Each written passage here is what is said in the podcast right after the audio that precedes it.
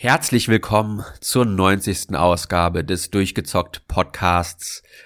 Die große 100 ist nicht mehr weit entfernt. Wir gehen an großen Schritten auf sie zu. Und ja, in großen Schritten geht's auch in unserer heutigen Folge zu, denn heute geht es um harte Spiele und taffe Boss-Encounter. Äh, man kann sich bestimmt denken, was der ausschlaggebende Faktor für dieses Thema ist, das sich heute der Thomas ausgesucht hat. Hallo Thomas. Ja, hallo, liebe Hörer und natürlich hallo Maurice. Ähm, ja, Episode Nummer 90, das ist cool. Das ist wirklich schon jede Menge, was wir da aufgenommen haben und die 100 ist zum Greifen nah. Das heißt, wir werden dreistellig dieses Jahr. Cool. Ja. Ja, und äh, vielleicht leben wir bis dahin auch noch, indem wir uns nicht zu vielen harten Spielen und Boss-Encountern gestellt haben, die an unserem armen Herzen nagen. Ähm, Wobei, ich war ja gerade live dabei, wie du dir Elden Ring bestellt hast vor der Aufnahme. Insofern wirst du da sicherlich auch ähm, demnächst ein wenig leiden, zumindest dein Herz. Und äh, ja, du wirst bestimmt berichten im Podcast, wie es dir gefällt. Und natürlich war das jetzt auch erstmal der Ausschlag, ausschlaggebende Punkt für diesen Podcast. Aber es soll natürlich nicht äh, um Elden Ring heute gehen, sondern so wie das Thema auch besagt, generell um harte Spiele und Boss-Encounter. Und da wollten wir ähm, drüber diskutieren, denn ähm, ich bin ja bekennender Easy-Mode oder zumindest Medium-Spieler in Spielen und damit auch über viele Jahre hinweg äh, sehr, sehr zufrieden gewesen und bin es auch immer noch. Äh, trotzdem hat mir Elden Ring nochmal die Augen geöffnet, dass es auch einen anderen Weg gibt, wie man solche Spiele bestreiten kann. Und ich würde sagen, da reden wir jetzt einfach mal drüber, wie uns ähm, ja eben ein Schwierigkeitsgrad im Spiel das Spiel vielleicht verändert, den Spaß verändert und was es ähm, am Ende auch bedeutet, wenn Spiele so schwierig sind, in puncto vielleicht Zeit, die man braucht und anderes, was äh, da so mit dranhängt. Und wir hatten uns vor der Aufnahme einfach mal Gedanken gemacht, welche Spiele uns einfallen aus der Historie heraus, die ähm, wegen der, der Härte quasi hängen geblieben sind und was man damit auch ähm, für Emotionen verbindet oder vielleicht auch Spiele, die besonders leicht waren und was man damit dann dementsprechend ähm, verbindet. Und ja, ich hatte ja gerade schon gesagt, ich bin eigentlich eher so der Easy-Mode-Spieler, weil mir geht es sich in der Regel bei einem Spiel darum, die Story zu erleben, das Spiel ähm, erlebt zu haben und dann aber am Ende auch einen Haken dran gesetzt zu haben ja, ein Spiel durchzuspielen ist schon was Besonderes, selbst wenn man es nur auf, also nur in Anführungszeichen auf easy macht. Aber äh, hin und wieder muss es auch mal ein bisschen kniffliger sein, darf es auch ein bisschen kniffliger sein. Und äh, ich bin zumindest in der Grundeinstellung ähnlich wie du äh, mit eingestellt, dass ich viele Spiele entweder auf normal anfange und wenn ich merke, okay, das wird nichts, dass ich so auf easy stelle, oder wenn ich vorher schon gehört habe, das ist vielleicht ein bisschen kniffliger, dass ich von Anfang an sage, na gut, schalten wir direkt auf easy und dann äh, schnetzeln wir uns da durch. Äh, ich hatte ja, uff, äh, ich glaube, da war Odyssey, so Assassin's Creed Odyssey, so ein halbes Jahr alt. Da habe ich ja dann mich doch mal in die in die neue Ära von Assassin's Creed gewagt mit dem Origins und ähm, weil ich halt gehört habe, dass das Kampfsystem auch etwas äh, Souls-inspirierter geworden ist in der Open World, habe ich die, die Trilogie, die es ja aktuell ist, dann auch komplett auf Easy durchgespielt. Äh, da habe ich mich gar nicht erst drauf eingelassen und es war ja trotzdem in gewissen äh, äh, Aspekten frustig genug, dass ich da ganz froh war, von Anfang an auf Easy gestellt zu haben, um mir mal das äh, erste Beispiel genannt zu haben.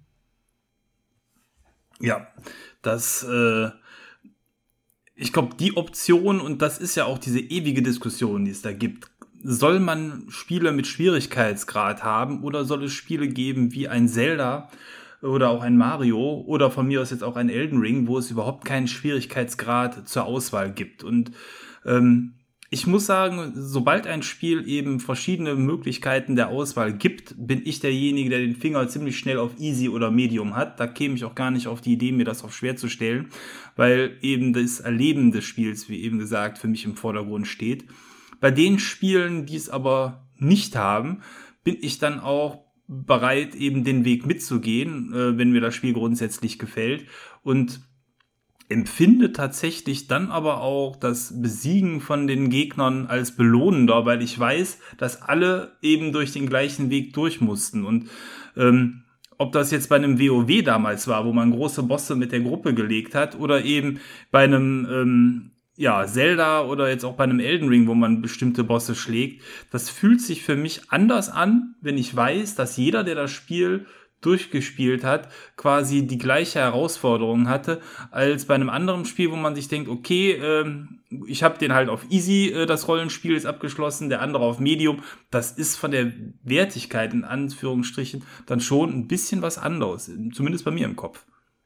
Okay, ja, ich, ich denke da, glaube ich, gar nicht so, so global. Äh, ich bin da mehr in, in, der, in der Einstellung, kann ich es durchspielen oder werde ich es niemals durchspielen? Ähm, und wenn ein Spiel, gerade was durch, durch seine äh, äh, Schwierigkeit bekannt ist, mir gar nicht die Option gibt von Anfang an, dann äh, ist das meistens schon eine rote Karte für mich. Dann wird es entweder gar nicht gekauft oder irgendwie anders äh, äh, probiert. Äh, Bloodborne bekanntermaßen hatte ich damals von unserem guten Freund Andreas ausgeliehen gehabt und ich habe es nach ein, zwei Stunden aufgegeben. Das hat, der Funke ist einfach nicht übergesprungen. Ich bin relativ früh, das hatte ich glaube ich auch in der Elden Ring Folge erzählt, ähm, dass es ja da dieses, dieses anfängliche Hub gibt, wo dann mehrere Schläuche weggehen. Ich habe alle Schläuche durchprobiert, ich bin durch keinen durchgekommen. Und dann war es auch schon wieder aus dem Disk Drive raus und das Spiel deinstalliert. Äh, weil ich immer von meinem Level ausgehe, was für mich realistisch ist. Und ähm, ich glaube, ein wichtiger Teil für schwierige Spiele und wie tolerant man dazu ist, ist natürlich auch die eigene Frustresistenz. Und ich bin schon leider seit äh, Kindheitstag sehr äh, äh, schwach in der Hinsicht. Ich bin sehr schnell frustriert und äh, ich neige gelegentlich auch mal dazu, laut zu fluchen und auf den Boden zu stampfen, wenn mich etwas in, in Videospielen fertig macht. Und ähm, je schneller das passiert, desto geringer ist die Chance, dass ich das Spiel großartig weiterspielen werde. Hm. Ich glaube, was schlecht ist äh, bei solchen Spielen, ist auch, wenn die große Herausforderung direkt auf den ersten drei Metern kommt. Ja. Weil das tatsächlich ähm, einen dann nicht mitnimmt. Also auch da jetzt eben aktuell, weil es sehr präsent ist, bei Elden Ring ist es so, dass der erste fette Boss-Encounter, der kann theoretisch nach einer Viertelstunde oder wie wir wissen, für manche Leute, die bei einem Komplett-Run nur neun Minuten brauchen, schon auf wenigen Sekunden wahrscheinlich auftreten. Aber nein, aber realistisch betrachtet ist es so, dass du, äh, wenn du es normal spielst, den ersten Boss-Encounter vielleicht nach fünf Stunden im Spiel hast. Und dann hast du bis dahin schon vieles auch kennengelernt und dieser Boss-Encounter ist dann ähm, auch eben mit den Mitteln, die man bis dahin schon erspielt hat und den Mechaniken, ähm, dann vielleicht auch machbar oder wenn nicht, zieht man nochmal weiter, dann kommt man nach 10 oder 15 Stunden zu dem wieder zurück. Das kann man so machen und dadurch ist es okay. Ähm, auf der anderen Seite kann ich sagen, ähm, ich habe ähm, äh, in den letzten Tagen Malenia, äh, das ist ein Boss aus dem Spiel, gelegt, der gilt eigentlich unter den Leuten ähm, als der härteste Boss des Spiels und vielleicht sogar der härteste Boss, den From Software je gemacht hat. Und für mich persönlich war es auch das härteste, was ich jemals durchlitten habe in dem Spiel. Ähm, ich habe ähm, über vier Stunden oder gute vier Stunden damit verbracht, diesen Boss zu legen. Und das waren bestimmt an die 40 Versuche, die ich ähm, gebraucht habe. Und das hätte ich im Leben nicht gemacht, wenn ich zu dem Zeitpunkt nicht schon über 100 Stunden in dem Spiel drin gewesen wäre. Nur wenn du den ganzen Weg bis dahin gegangen bist und äh, quasi auch schon das Spiel kennengelernt hast und weißt, wie das Spiel tickt und ähm, dann auf der anderen Seite, wenn du so einen Bossversuch machst und siehst, okay, du bist bei 25 Prozent, die, die, die quasi die Figur noch an Lebensenergie hat, dann weißt du genau, wenn du ein, zwei Fehler weniger machst, dann, dann liegt quasi der Gegner. Ähm, und das ist dann die Motivation, die ich da rausgezogen habe und hätte man mir so einen Boss quasi auf den ersten drei Metern entgegengestellt oder zumindest diesen Schwierigkeitsgrad, dann hätte ich auch gesagt, das ist kein Spiel für mich. Ich verbringe jetzt hier nicht vier Stunden damit, immer wieder das Gleiche zu tun. Wie öde ist das denn? Ähm, aber in der Phase im Late Game des Spiels so einen Boss dann zu haben, der im Übrigen optional ist, das heißt, wer den Quatsch nicht machen will, der muss sich dem auch nicht stellen. Ähm, dann ist es auf die Art und Weise eben, finde ich, ein sehr belohnendes Event, weil du weißt, jeder in der Freundesliste, äh, der quasi das Achievement da ebenfalls drin hat, der hat den gleichen Kampf erlebt wie du und ist da ebenfalls durch diese harte Schule gegangen. Und ich kann sagen, ähm, bei mir im Bekanntenkreis, wir spielen das momentan so mit sechs, sieben Leuten äh, quasi gleichzeitig. Der eine hat äh, Malenia in fünf Versuchen geschafft, ist mir immer noch ein Rätsel, wie, der, wie er das gemacht hat. Ähm, und andere sind momentan noch dran und knabbern daran und andere haben genauso lange gebraucht wie ich. Also das äh, scheint auch noch ein bisschen davon abzuhängen, welchen Spieltyp man da gerade spielt, weil es gibt ja verschiedene Klassen in dem Spiel, aber ähm, ja, eben so ein harter Boss ist etwas, was einem die Schuhe auszieht und das macht man nur, wenn man, glaube ich, auch in dem Spiel tief genug investiert ist. Und deswegen jetzt äh, die lange Herleitung, ich glaube, es ist wichtig, ähm, dass man Stück für Stück in so ein Spiel reingeschmissen wird und nicht direkt eins auf die Fresse kriegt. Äh, wie es zum Beispiel bei einem Ninja Gaiden äh, der Fall war damals. Ich weiß nicht, hast du das mal gespielt? Ja, habe ich gespielt. Ja. Also da hatte ich den Eindruck, da kam eine Malenia nach der anderen. Also das habe ich auch als äh, deutlich härter empfunden und das habe ich auch tatsächlich nicht abschließen können, weil auch das Spiel ähm, keinen Schwierigkeitsgrad hat. Es hat mich damals auch sehr motiviert, das zu spielen, weil es sehr hübsch war zu dem Zeitpunkt. Ähm, ich die Kämpfe als tatsächlich trotzdem als fair empfunden habe, aber das war beim Schwierigkeitsgrad irgendwann eben bei mir drüber. Wir haben es sogar zu zweit nachher versucht. Ähm, das war noch die gute alte Zeit ohne Online-Spiel, wo man dann zu zweit auf der Couch saß und dann das Pad mal weiter gereicht hat. Aber zumindest äh, wir zwei Deppen, die da auf der Couch saßen, waren nicht in der Lage, das Spiel abzuschließen. Ja, ich habe das auch nie beendet gehabt. Ähm, da ist ja jeder Standardgegner ein Bossfight.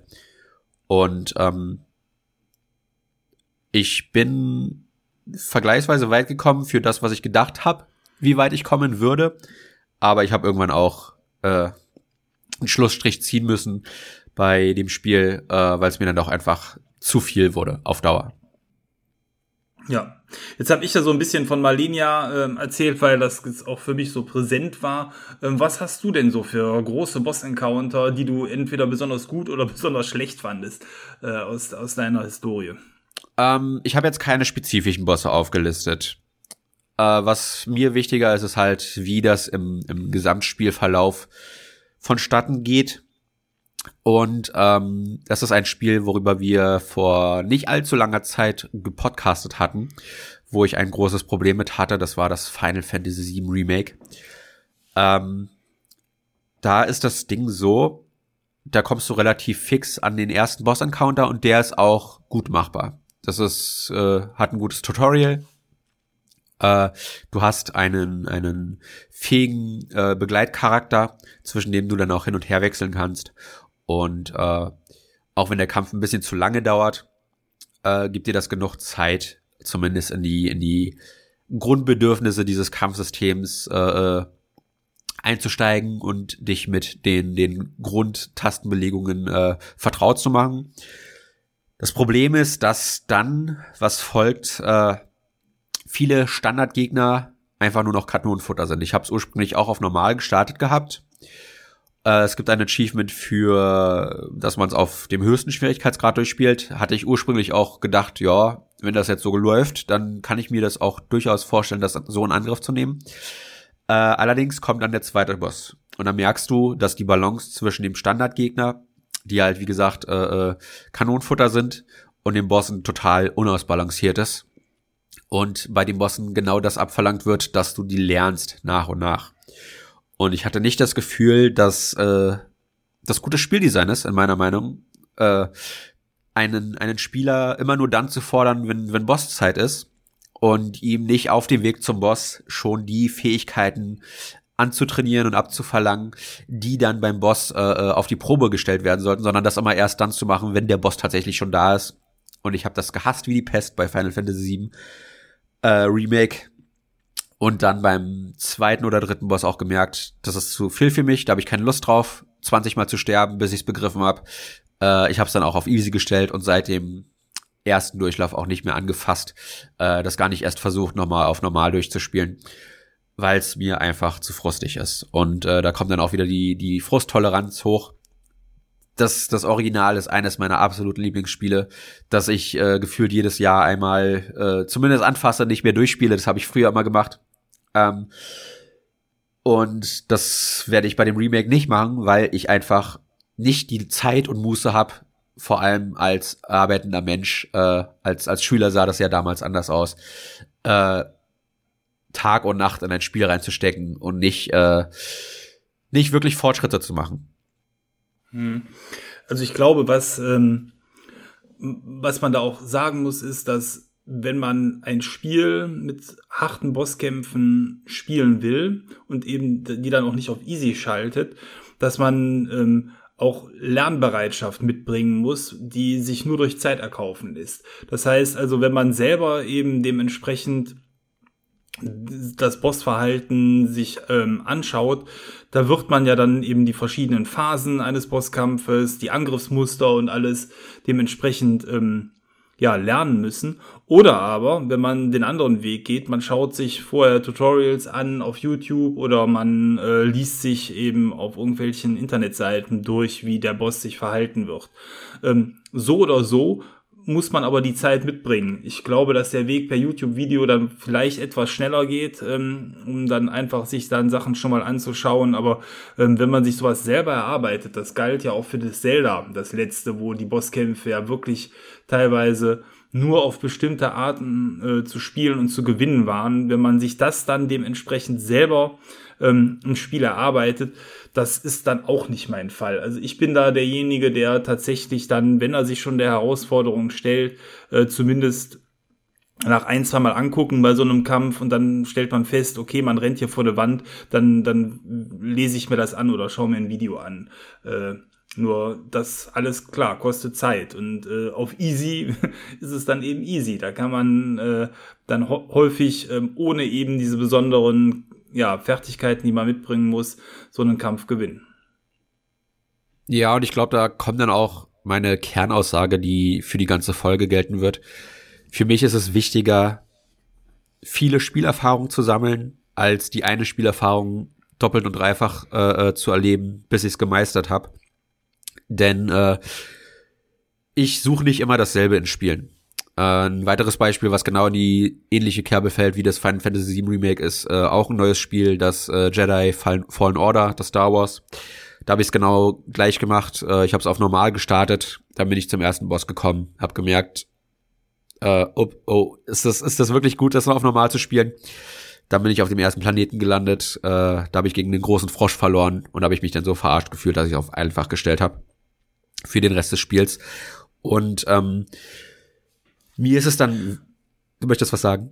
Ja, genau. Also was ich bei, bei dem Spiel aber auch wirklich schlecht fand, war, dass der Unterschied zwischen Easy und Medium gewaltig war. Ja. Er hätte irgendwie noch mal einen Mittelweg dahin, daher gemusst, weil ich habe mich auf Easy auch quasi fast gar nicht gefordert gefühlt und Medium war direkt zu schwer, beziehungsweise auf eben dem Schwierigkeitsgrad, wo man sagt, da bist du dann stundenlang dran, um dann das Gleiche zu erleben wie auf Easy, nur halt mit mehr Zeitaufwand. Und das war es dann an der Stelle für mich auch nicht wert.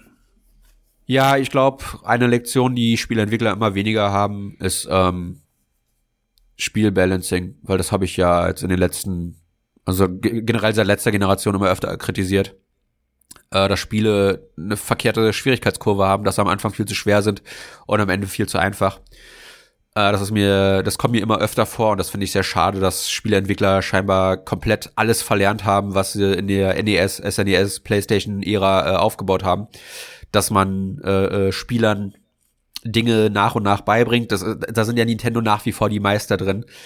Äh, Mario hattest du vorhin genannt, ne? Äh, fang ganz einfach an. Die erste Sprungpassage. Da ist immer eine sichere Plattform drüber, drunter. Dass wenn du fällst, äh, nicht gleich ein Leben verlierst, sondern die Möglichkeit hast, das nochmal zu versuchen. Dann versuchst du es nochmal, dann versuchst du es nochmal. Bei der nächsten Passage ist dann vielleicht mal ein Gegner zwischen, dass es ein bisschen kniffliger wird. Und wenn du das gemeistert hast, dann kommt die erste, erste Sprungpassage über einem Loch, wo du, wenn du runterfällst, stirbst. Und dann siehst du, okay, ich habe nach und nach mir den Skill aufgebaut und jetzt werde ich gefordert. Und das machen Spiele heutzutage zum Großteil genau falsch rum. Die fordern nicht von Minute eins und erwarten, dass du so viel Zeit am Anfang investierst in, die, in den ersten Passagen, dass du es da direkt meisterst und dann äh, eigentlich nur noch dadurch gefordert wirst, dass halt äh, Gegner Manöver äh, äh, ausführen können oder zu viel zu viel Gesundheit haben. Das machen die Assassin's Creed Spiele ja ekelhafterweise, dass äh, der Schwierigkeits dadurch Schwierigkeitsgrad dadurch künstlich erhöht wird, indem der Gegner einfach massenhaft Schläge äh, einstecken kann. Wie unrealistisch ist es, ja, jemandem 20-fach in die Kehle äh, zu schlitzen und er steht immer noch wie eine Eins, während du drei Schläge einkassieren kannst und dann kippst du um. Äh, das ist halt einfach sauschlechtes Spieldesign meiner Meinung nach und das wird immer, immer mehr die Regel als die Ausnahme. Und äh, gerade bei solchen Spielen, was halt wie gesagt leider Gottes immer mehr wird, habe ich einfach nicht die Zeit und Muße dafür, mich da durchzuquälen. Dann spiele ich lieber was, was, was gut designt ist oder besser zumindest designt ist und äh, kämpfe mich dadurch, als äh, mich 20 Mal durch die Startpassage zu quälen, bis es irgendwann Klick gemacht hat. Hm. Also wo ich es tatsächlich vom Schwierigkeitsgrad her sehr gut fand, war Ghost of Tsushima. Ähm, da weiß ich jetzt auch gar nicht mehr, ob es da Schwierigkeitsgrade gab äh, oder ähm, ob ich es einfach auf Medium gespielt habe. Aber so wie ich es gespielt habe, war es sehr angenehm, weil die Kämpfe waren herausfordernd. Die Kämpfe mussten ähm, so gekämpft werden, dass man dementsprechend auch bei Standardgegnern das volle Spektrum an Möglichkeiten auslotet. Da hatte man ja diese verschiedenen Angriffsmuster, um nochmal dich und auch die Hörer damit äh, dran zu erinnern. Das heißt, wenn du einen Barbaren vor dir hast, dann hast du den Barbaren-Modus gestaltet und bei einem Schwertkämpfer den Schwertkampfmodus. Ähm, das sind so verschiedene Haltungen im Spiel, die man einnimmt, um damit dann überhaupt den Gegnern vernünftig Schaden zu machen. Das heißt, man war immer gefordert, je nach Situation, in der man sich befand. Und auch der Endkampf gegen ähm, den großen Kahn auf seinem Schiff, der ist in Erinnerung geblieben. Das ist einfach ein toller Kampf gewesen, der auch nicht beim ersten Mal geklappt hat, der aber damals auch nicht so frustig war. Also da habe ich keine 40 Versuche für gebraucht. Lass es drei oder vier gewesen sein, aber es hat gereicht, um die Sache eben als Herausforderung dann auch in Erinnerung zu behalten. Und ähm, ich glaube, das ist auch das, was dann so ein Spiel ähm, einem ja eben vielleicht äh, ja in Erinnerung hält und was es vielleicht so ein bisschen wertvoller macht, den Kampf, wenn es eben dann nicht ganz so easy peasy ist, sondern man so ein bisschen gefordert auch war in der Situation. Ja, und das ist genau das Beispiel, das Gegenbeispiel dazu, ne? Am Anfang habe ich auch gedacht, oh Gott, ich, ich glaube, das hat Schwierigkeitsgrad und ich habe es auch normal gespielt. Ähm, das hatten wir nämlich, glaube ich, in der Folge auch. Da hatte ich nämlich genau dieselbe Frage gestellt und irgendjemand hatte nachgeguckt. Okay, super. ähm, bei Ghost of Tsushima hatte ich am Anfang das Gefühl, da kämpfst du direkt am Anfang gegen Koton Khan auf der Brücke. Und du, du musst so, also du verlierst so oder so. Aber ich dachte, oh Gott, muss ich den jetzt besiegen, dass dann die Story-Cutscene kommt, äh, äh, äh, dass, dass dann das Spiel weitergeht. Und ähm, du hast eine Heilungsfähigkeit, die musst du allerdings aufladen, indem du halt viele äh, Treffer landest. Und äh, am Anfang hast du da halt von wenig, sehr wenig von. Und ähm, ich habe das ja schon bei God of War kritisiert gehabt, bei Spider-Man, dass sie genau diese falsche Schwierigkeitskurve haben, dass sie am Anfang viel zu schwer sind und später viel zu einfach. Und ich dachte, oh Gott, Ghost of Tsushima reiht sich da perfekt in die Sony-Riege ein der Spiele, die äh, eine schlechte äh, Spielbalance haben in der Hinsicht. Aber dann macht das Spiel einen, einen Twist und du bist in der Open World und dann passiert genau das, was du gesagt hast, ne? Nach und nach schaltest du diese äh, äh, Fähigkeiten frei, diese vier, vier Stellungen und ähm, das aber nach und nach. Das ist, das ist der, der entscheidende Faktor.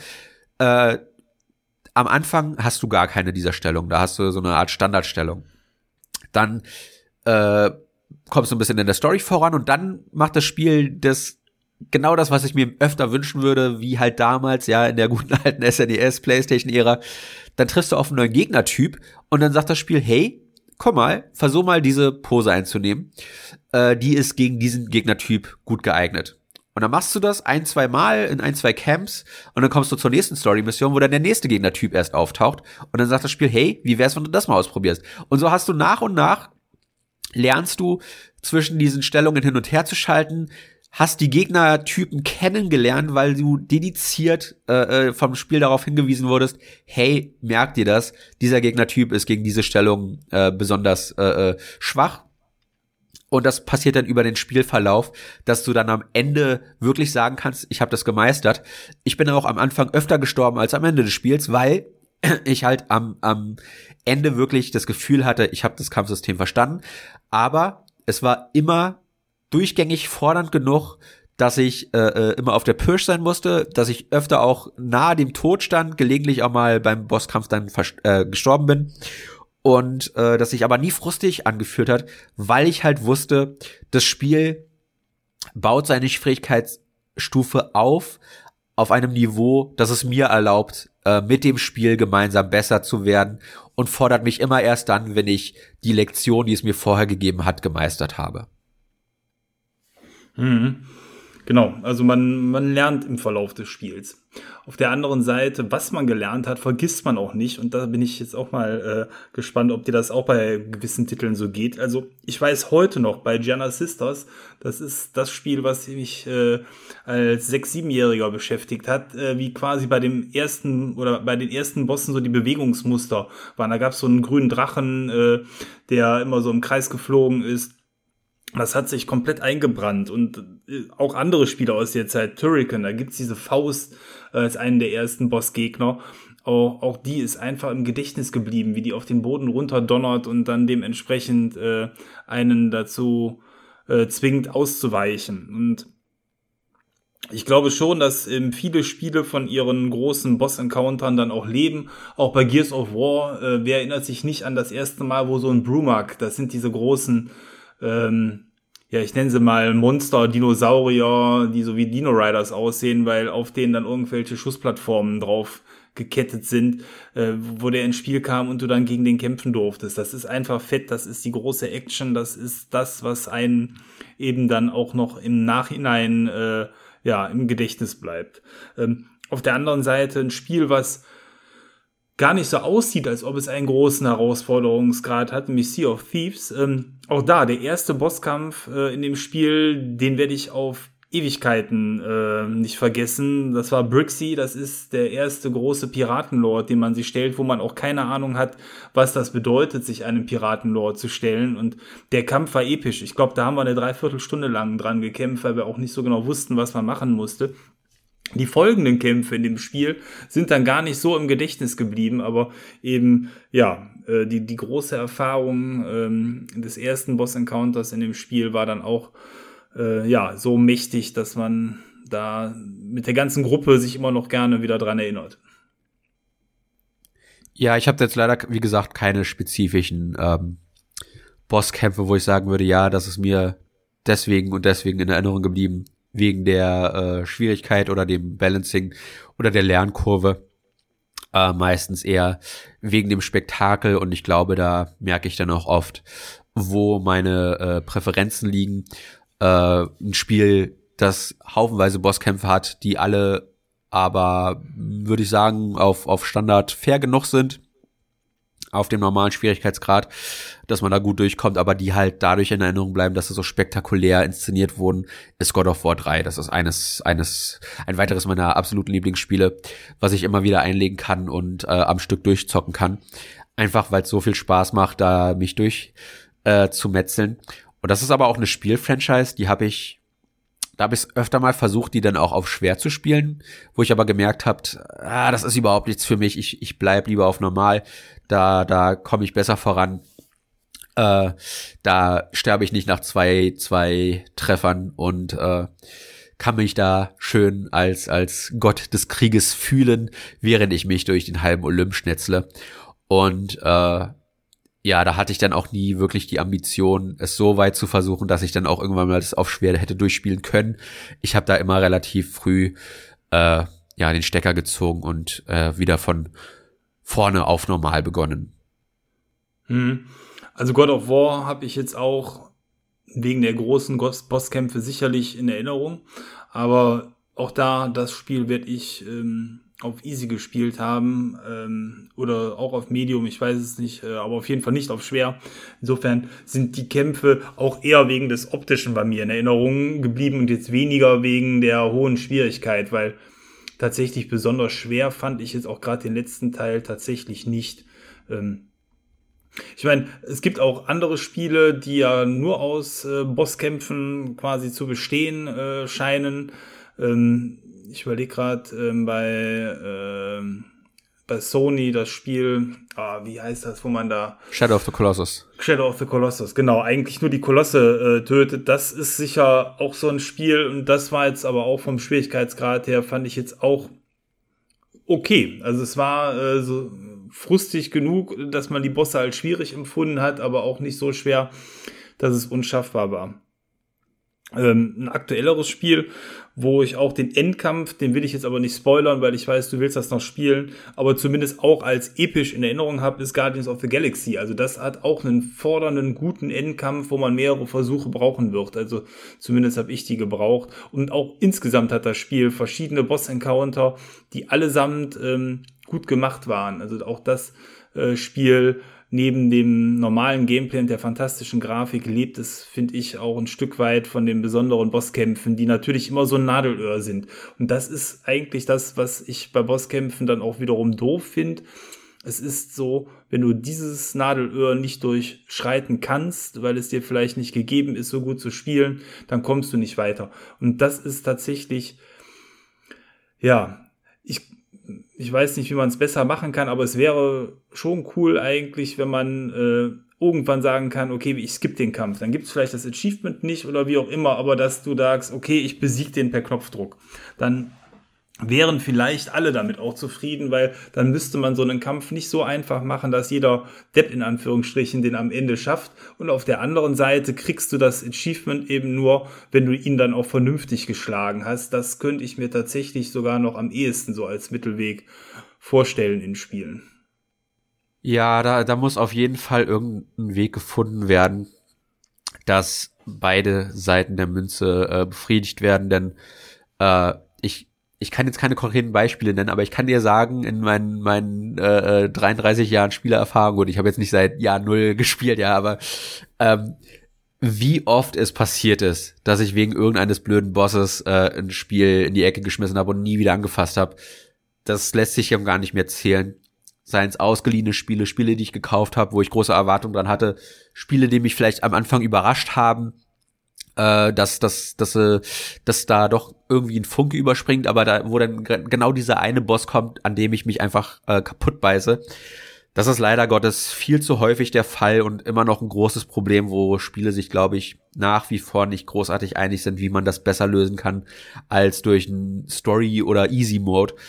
Ähm, ich finde die Idee des Story-Modes schon sehr gut. Der, der Ansatz ist zumindest gut gegeben. Aber äh, ich habe jetzt vergessen, welches Beispiel das war. Äh, ich glaube, das war das, das Star Wars Jedi Fallen Order, ne, wo du gesagt hast, der, der einfache Modus ist viel zu einfach und der normale Modus ist viel zu schwer. Hm. Äh, dass diese Balance zwischen diesen Modi noch besser austariert werden muss. Und ich weiß nicht, ob die Entwickler daran kein Interesse haben oder ob das wirklich einfach so unfassbar schwierig ist, weil ich würde es wirklich toll finden, wenn ein Spiel sagen würde, äh, hier, das ist der, der Story-Schwierigkeitsgrad-Modus. Äh, wenn du die Story erleben willst, dann ist alles so gebalanced, dass du da äh, durchkommen kannst und die Momente, die ein bisschen frustiger sind, äh, dich zwar schon fordern, aber immer machbar sind. Und äh, Final Fantasy 15 hatte da ja bekanntermaßen auch diesen, ähm, oh, wie heißt die Figur? Äh, Final Fantasy 15. Ähm, äh. Wenn du die Demo gespielt hast, hast du so ein, so ein Summon gekriegt. Ähm, wenn du es auf Easy spielst, bist du unbesiegbar. Da wirst du, wenn du stirbst, äh, wiederbelebt. Und okay. ähm, das, klar, es ist das, ist das schon irgendwie blöd, dass du dann im Endeffekt gar nicht sterben kannst. Aber du hast halt trotzdem die, die Chance, dass dir das Spiel sagt, hey, du spielst jetzt auf einfach, du, du spielst es auf einfach, weil es entweder dir zu schwer ist oder weil du die Story nur erleben möchtest so kommst du konstant durch das Spiel durch. Und äh, ich habe das damals auf normal gespielt. Ich fand es auch auf normal eigentlich schon viel zu easy. Äh, aber das steht jetzt auf einem anderen Blatt geschrieben. Ähm, es gibt viele verschiedene Ansätze, aber ich glaube, noch keiner ist so ist so richtig der der Durchbruch gelungen, dass ich das durchsetzen kann und sollte. Aber äh, ich bin froh, dass es viele Spiele gibt, die solche Ansätze haben, sei, sei es durch einen Story Schwierigkeitsgrad Modus, sei es durch diese Fähigkeit, äh, in kritischen Momenten nicht sterben zu können, dass das Spiel dir sagt, hey, ähm, du hast das ja aus gutem Grund auf diesen Schwierigkeitsgrad gestellt, wir geben dir die Chance, da durchzukommen. Und äh, äh, oder halt zu sagen, wie bei, bei einigen Mario-Spielen, wo das ja damals kritisiert wurde, auf der Wii U und dem 3DS, glaube ich, war es, wo, wenn du ein Level oft genug gescheitert hast, du äh, äh, am Anfang des Levels dann dieses Unbesiegbarkeitsblatt bekommen hast, womit du dann äh, äh, deine Chancen, den Level zu bestehen, exponentiell gesteigert hast. Und im nächsten Level hattest du diese Fähigkeit aber erst wieder, wenn du oft genug gestorben bist.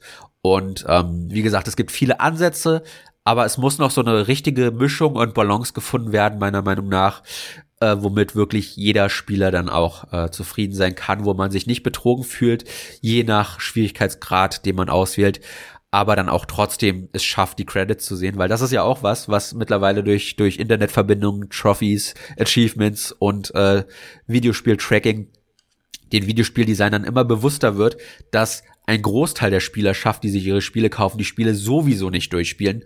Und ich finde, das liegt daran, dass Spiele immer noch nicht gut genug designt äh, äh, sind in der Art und Weise, wie man das vielleicht als als Hardcore-Spieler, die wir ja sind, das muss man ja so sagen, äh, das manchmal vielleicht gar nicht realisieren und äh, ja wir aber ja auch trotzdem an unsere Grenzen hin und wieder äh, äh gebracht werden und äh, auch in meinem äh, Pile of Shame äh, äh, viel zu viele Titel sind, die ich aufgegeben habe, wo ich niemals die Credits sehen werde, äh, weil da halt vielleicht die ein oder andere Passage war, die für mich einfach zu knifflig, zu fordernd oder zu nervig war.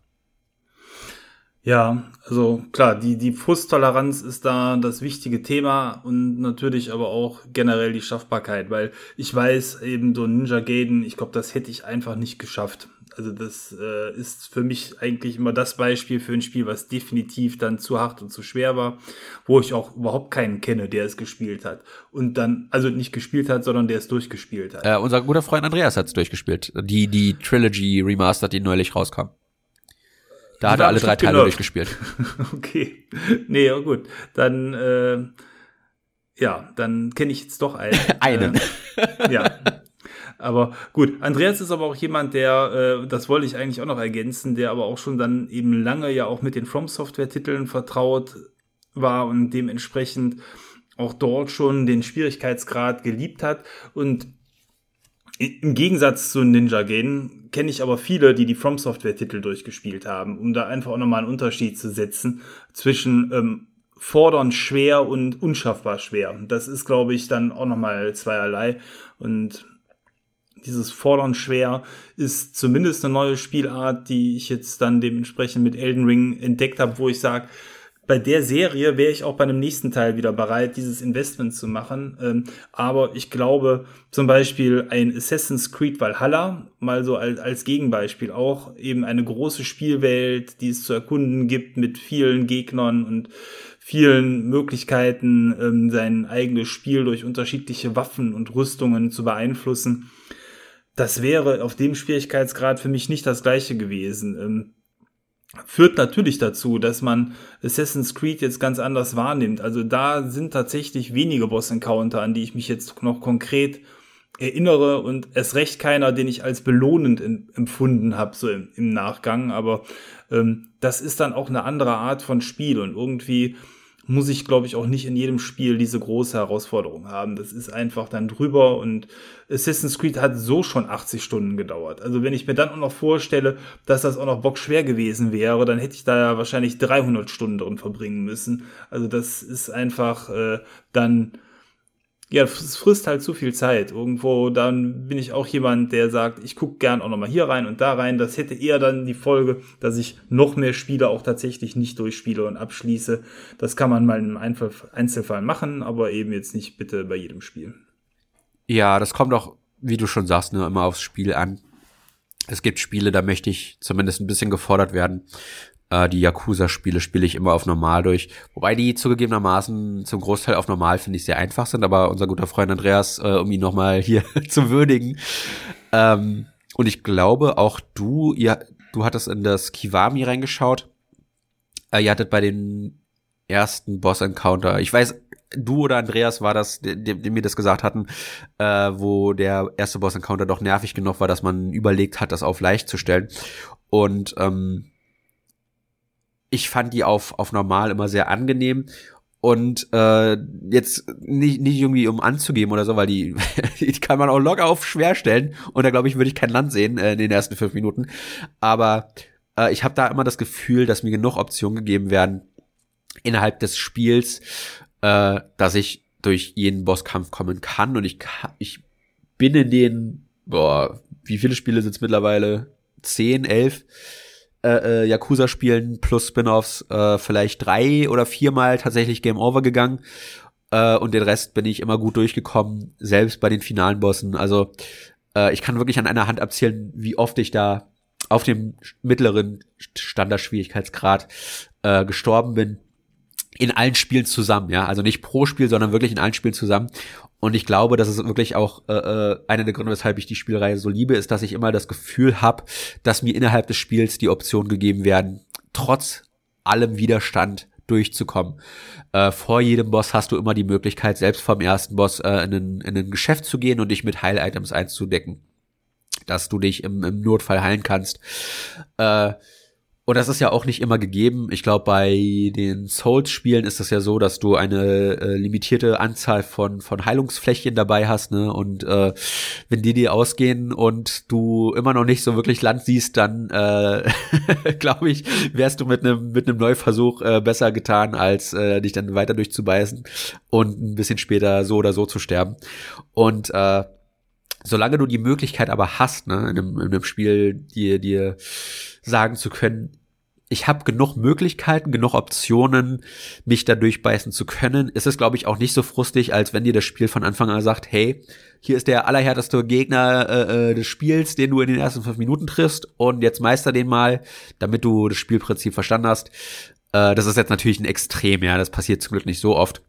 Aber es ist halt ein Trend, der gerade durch den Erfolg von den Souls-Spielen sich immer weiter wie ein Lauffeuer verbreitet, der dann halt auch so Spiele wie Star Wars Jedi Fallen Order äh, befallen hat, weshalb mir das zum Beispiel halt einfach im Endeffekt nicht zugesagt habe. Und ich bereue es bis heute, dass ich leider im Podcast damals ausfallen musste, äh, weil ich hätte da gerne ein bisschen gegengehalten zu eurer Meinung. ja, schade. Chance vorbei. Nee, aber ähm, ich glaube auch nicht jedes Spiel eignet sich dazu, eben dann in so einem hohen Schwierigkeitsgrad gespielt zu genau. werden, zumindest nicht für jeden. Und das kann man, glaube ich, schon fast als Fazit jetzt auch, auch ziehen. Ähm, ich habe ähm, ansonsten auf meiner Liste jetzt auch nur noch Quake 1 stehen, was äh, insbesondere der Endkampf mir auch im Gedächtnis geblieben ist. Quake 1 ist ein Spiel, ähm, was auch zwar in vielen Leveln schon mal ein oder zwei härtere Bosse dann ja auch drin hatte, aber grundsätzlich eben das letzte Level ist ein einziger Bosskampf und das ist dann auch wieder sehr cool. Ich weiß gar nicht, ob du das mal durchgespielt hast. Du bist am, im letzten Level in so einem Raum, in einer Höhle mit einem riesigen Cthulhu-Monster, wo es an sich eigentlich darum geht, herauszufinden, auch hier, wie man dieses Monster schlagen kann. Man kann es, glaube ich, gar nicht kaputt schießen, sondern man muss erst gewisse Dinge triggern in dem Raum, um überhaupt eine Chance zu haben, das äh, Monster zu besiegen. Aber das war mir damals auch direkt im Gedächtnis geblieben, weil ja, das so ein besonderer Kampf ist in einem an sich äh, ja Horde-Shooter-Game, wo man ja sehr viele Gegner wegballert und der letzte Kampf dann doch so einzigartig war. Äh, ich habe es auf der Switch mir gekauft gehabt, aber ich habe es noch nicht durchgespielt. Aber ich kenne den letzten Boss tatsächlich, ja. Ich weiß auch, wie man den besiegt. Äh, Finde ich sehr interessant, wie man den in Angriff nehmen muss, letzten Endes. Aber äh, ja. Ich habe auch nur noch ein Beispiel, was ich nennen möchte. Eines der ganz wenigen Spiele, wo ich mich wirklich durchgebissen habe, äh, allerdings auch auf normal. Und das ist aber auch aus einem Grund, der jetzt noch gar nicht so richtig zur, zur Sprache gekommen ist. Ähm, nämlich Max Payne 3. Hast du das gespielt gehabt? Max Payne 3 habe ich gespielt, ja. Ich habe es auf der 360 gekauft gehabt und auf normal gespielt und das ist das ist sehr fordernd für für einen Third Person Shooter. Aber das Spiel ist unfassbar belohnend als äh, Third Person Shooter, weil das die präziseste Steuerung für einen Controller hat für so einen Shooter, die ich je gespielt habe. Und lustigerweise hat es Rockstar nicht geschafft, das in Red Dead Redemption 2 oder GTA 5 zu replizieren, obwohl sie obwohl sie auch Third-Person-Shooter sind, was ich sehr, sehr bizarr finde, weil das Spiel ist dadurch belohnend, dass es sich so unfassbar präzise anfühlt. Du hast immer das Gefühl, jeden Fehler, den du machst, jeden Tod, den du, den du einstecken musst, der ist entstanden, weil du falsche Eingaben gemacht hast, weil die Steuerung so direkt und präzise und, und unfassbar genau ist für, für ein Controller-Spiel. Ja, dass es sich wirklich angefühlt hat, als würde ich da so, so mit, mit, mit Mittelmaß zwischen Control-Stick und Maus steuern. Und ich habe mich da am Ende durchgebissen. Also vor allem der letzte Flughafenlevel ist teilweise so frustrierend, weil die Gegner dann auch auch voll ausgerüstet sind. Ja, da kämpfst du dann halt gegen gegen SWAT-Einheiten, die halt wirklich einen kompletten Körperschutz haben, samt Helm und äh, die du dann da einfach nicht mehr per Kopfschuss so einfach erledigen kannst. Aber du beißt dich da durch, weil du weißt, ich kann es schaffen, weil die Steuerung mir das erlaubt, so gut in das Spiel reinzukommen, dass alles irgendwie auf das, was ich eingebe, zurückfällt. Und das hat sich so unfassbar gut angefühlt. Und ähm, da kommen wir gleich im Auto noch dazu. Das äh, läuft auch auf der äh, Series X ein bisschen enhanced. Und da habe ich echt nochmal Bock drauf, das normal zu spielen. Äh, dann auch nicht das irgendwie auf dem PC zu kaufen oder so, weil das sich einfach gut angefühlt hat. Und man da nie das Gefühl hatte, bestraft zu werden, wenn man stirbt, weil man immer das, weil man immer wusste, ich habe jetzt gerade irgendwas falsch eingegeben, ich habe mich schlecht bewegt und das kommt immer auf mich zurück, weil ich gerade das Controlpad in der Hand habe. Das ist eines der belohnendsten Spiele rein von der Steuerung her, die ich je gespielt habe. Hm. Wo du gerade so davon schwärmst, meine Erinnerung ist auf jeden Fall eher löchrig, was das Spiel angeht. Ich weiß, ich habe das nicht zum Release gespielt, sondern irgendwann auch in der späten Ära der 360 dann nachgeholt, ähm, einfach weil es dann irgendwann mal im Sale war. Ähm, ich weiß noch, dass ich in Anführungsstrichen etwas enttäuscht war, dass es ähm, von der reinen Optik her und vom Spielgefühl her mit dem ähm, Max Payne 1 und 2 wenig zu tun hatte, weil es einfach so anders war. Aber ich relativ schnell, und das dann, da teile ich wiederum deine Meinung zu 100 Prozent, das Gefühl hatte, ein richtig gutes Actionspiel gespielt zu haben. Und ich weiß noch, dass ich da mir gedacht hatte, ähm, hättest du schon mal eher spielen können, weil das so gut war. Und es war halt einfach nur anders als die ersten zwei. Dieses ganze Film Noir-Gehabe war da eigentlich weg. Es war eher so ein, weiß ich nicht, so ein Vin Diesel Actionstreifen zum, zum, zum Spielen. So habe ich zumindest äh, in Erinnerung jetzt noch. Ähm, aber ja, es war ein richtig gutes Spiel. Wobei ich mich da jetzt auch an konkrete Bosskämpfe nicht erinnern kann, aber noch an so ein paar Szenen und Settings, die man besucht hat. Das war da auch sehr abwechslungsreich ich weiß jetzt gar nicht, ob das Spiel so spezifisch Bosskämpfe hatte. Es hat definitiv Gegner, auf die du hinarbeitest, aber ich habe so viele Momente, an die ich mich erinnere. Der der äh, Busbahnhof relativ am Ende des Spiels, den Flughafen habe ich schon erwähnt. Äh, du bist relativ am Anfang in so einem Nachtclub, der auf dem Dach ist. Äh, äh, das ist auch cool. Da ist auch die direkt die Startsequenz, wie du von einer erhöhten Plattform in diesem beleuchteten Tanzclub herunterspringst und und Leute abballern musst das Penthouse am Anfang. Das Spiel ist voll von erinnerungswürdigen Momenten. Der Friedhof in New York im Flashback. Also ich könnte hier wirklich alles aufzählen. Ich habe das Spiel noch komplett im Kopf, weil ich da so drauf aufgegangen bin. Weil ich einfach wirklich immer das Gefühl hatte, alles, was ich hier mache, ist unter meiner vollen Kontrolle.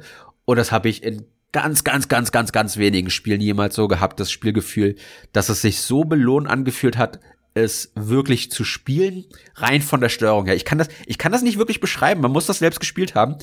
Ähm, du hast gesagt, es fühlt sich anders an als Max Payne 1 und 2. Äh, ich habe die auch noch mal gespielt auf der Series X, ähm, weil die auch äh, äh, noch mal geboostert wurden.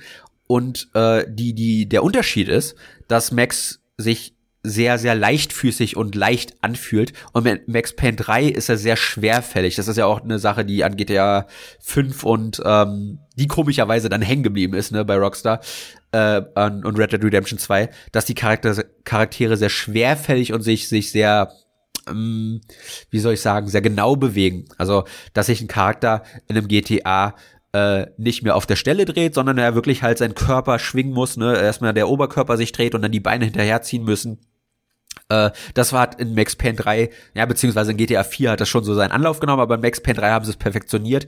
Und ich würde jedem empfehlen, äh, äh, das nochmal in Angriff zu nehmen, weil es sich wirklich lohnt, äh, äh, das zu spielen, aber auch, weil Remedy, um da bringen wir jetzt nochmal eine tolle News rein, ein Remaster von 1 und 2 als Bundle angekündigt hat. Und das wäre natürlich saugeil, wenn es sich dann ähnlich spielen würde wie Max Payne 3 und das genauso sich belohnen anfühlt äh, wie das Spiel dann. Da habe ich gerade echt, echt Bock drauf.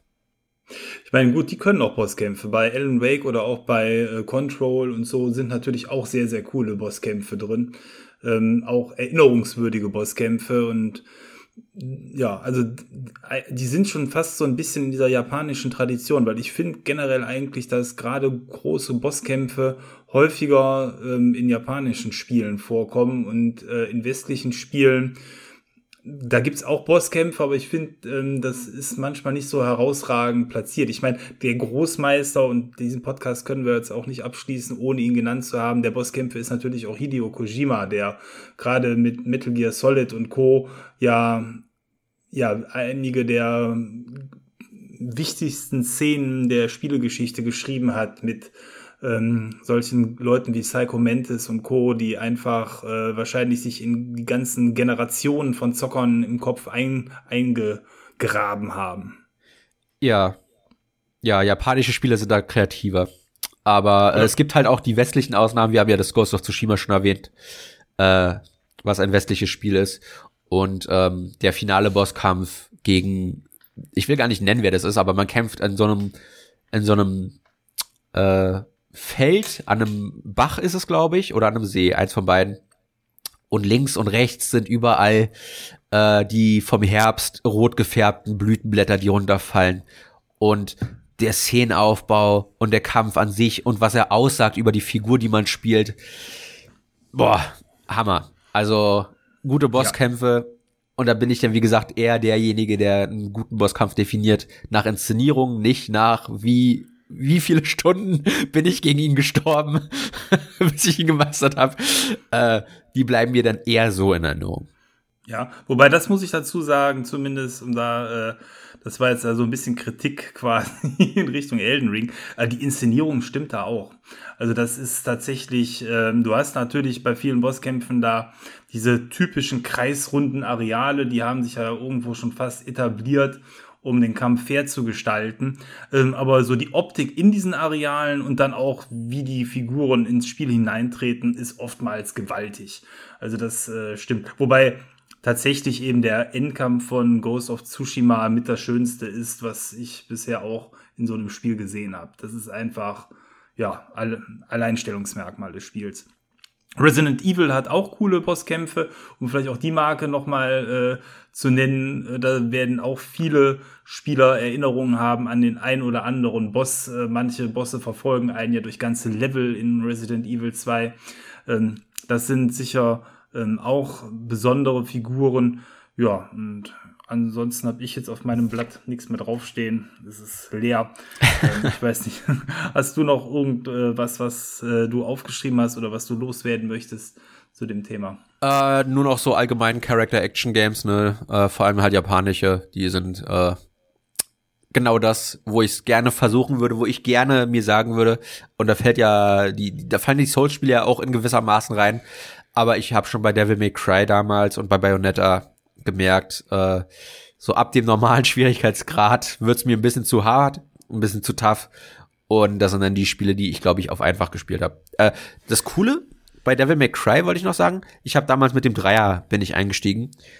Und das Coole ist, wenn du auf normal anfängst, also ich glaube, viele finden das eher nervig, aber ich fand das sehr, sehr angenehm, dass mir das Spiel irgendwann angeboten hat, weil ich zu oft gestorben bin in einer bestimmten Passage äh, möchtest du auf einfach stellen? Also es, es schaltet nicht einfach auf einfach, sondern es fragt dich, bist du gefordert genug und, und hast die Ambition, es durchzuschaffen? Oder du bist jetzt schon 20 Mal gestorben, willst du es vielleicht doch auf einfach stellen, damit du wenigstens durchkommst? Und ich habe dann auf einfach gestellt und ich weiß, dass ich Devil May Cry durchgespielt habe.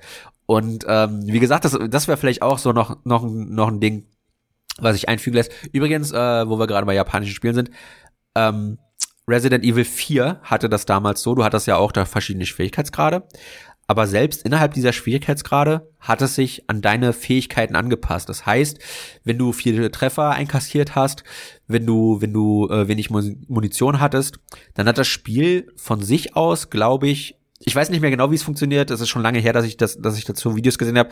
Aber dann hat es weniger Gegner zum Beispiel gespawnt oder je nach deinen Fähigkeiten auch mehr, egal trotz des Schwierigkeitsgrads, den du gewählt hast, weil es auch innerhalb der Spiellogik äh, erkannt hat, wie gut oder schlecht du spielst, um dir da möglichst die Herausforderung zu bieten, äh, die auf dich perfekt zugeschnitten ist. Und ich glaube, daran sollten sich auch mehr Spiele heutzutage ein Beispiel nehmen, äh, was aber ja Capcom selbst leider Gottes schon gar nicht mehr macht. Mhm. Wobei, wo du die gerade genannt hast, also gerade Devil May Cry ist für mich so gespieltes Chaos. Also das hat, also das spielt sich so anders als jetzt so ein From Software Titel, weil bei From Software liegt die Ruhe, nee, liegt die Kraft in der Ruhe, so ein bisschen. Also dass du wirklich deine Aktionen planst, abwartest und Devil May Cry ist für mich wildes Buttongemäsche und äh, vielleicht liegt es dann aber auch daran, wie ich es spiele, aber das ist einfach Kombos auslösen, X, Y, A, B, alles gleichzeitig drücken ähm, und, und wildes Herumgehüpfe. Das ist schon eine ganz andere Art von äh, Schwierigkeit und, und Spiel, finde ich. Es, es, es, ist dasselbe, nur auf, auf Highspeed. Weil ja, auch in Devil May genau, Cry musst du halt äh, Boss, Bossangriffe lesen können, den entsprechend auch ausweichen, dass du halt ja. ein Fenster zum Angriff hast. Es ist halt nur von der Hektik halt deutlich auf 180 gedreht. Genau, also das würde ich nämlich auch sagen. Ja, ich glaube, da haben wir heute einiges zu dem Thema nochmal gesagt. Ähm, ich selber war halt überrascht, äh, zumindest, dass mir die neue Härte dann auch gefällt. Und ich bin sehr gespannt, wie sie dir gefällt. Du wirst darüber berichten, sodass halt wir dann auch. Fest, Thomas, du magst es hart. genau. Das musstest du jetzt feststellen. Das musste ich, musste ich gerade feststellen. Ähm, nee, aber ich glaube, und das können wir dann jetzt schon mal versprechen, dann werden wir auch noch mal einen abschließenden Podcast irgendwann zu Elden Ring machen. Wir hatten ja mal einen gemacht, quasi so als äh, Teaser nach 30 Stunden und ähm, ich würde sagen, das halten wir jetzt einfach fest, wenn du das Spiel gespielt hast und egal wie weit du es gespielt hast oder wie dein Fazit dann letzten Endes, letzten Endes ausfällt, wir werden da nochmal einen gemeinsamen Podcast zu machen, wo wir dann das Spiel aus allen Richtungen nochmal beleuchten. Du hast gesagt mal, das war vor zwei Folgen. ja, genau, es ist noch nicht so lange her. Es ist ja auch erst kürzlich gespielt und ich habe seitdem auch sehr wenig anderes gespielt, aber da kommen wir dann vielleicht im Outro zu. Weiß ich nicht. Wie sieht's aus? Möchtest du noch ein Outro oh, machen? Oh, ja, oder? natürlich. Ja. Äh, dann. es hat sich aber mir was getan. Ja, äh, Kleinigkeit. Ähm, dann würde ich sagen, berichten wir von diesen großen Ereignissen im Outro. Also, bis gleich. Bis gleich.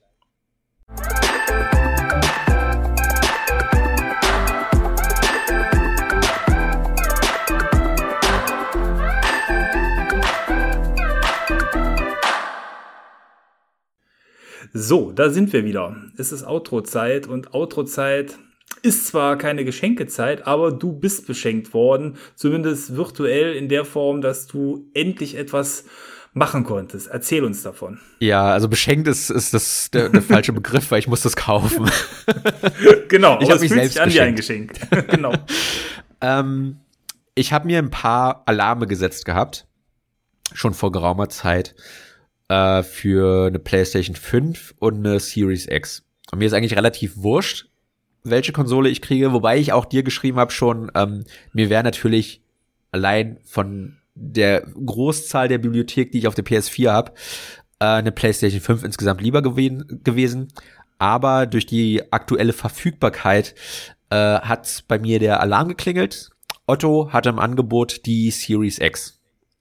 So, dann habe ich geguckt, was will Otto dafür haben. Und die hatten leider Gottes nur ein Bundle, wo Halo Infinite und ein Elite-Controller dabei waren. Und das hat 700 Euro, 750 gekostet.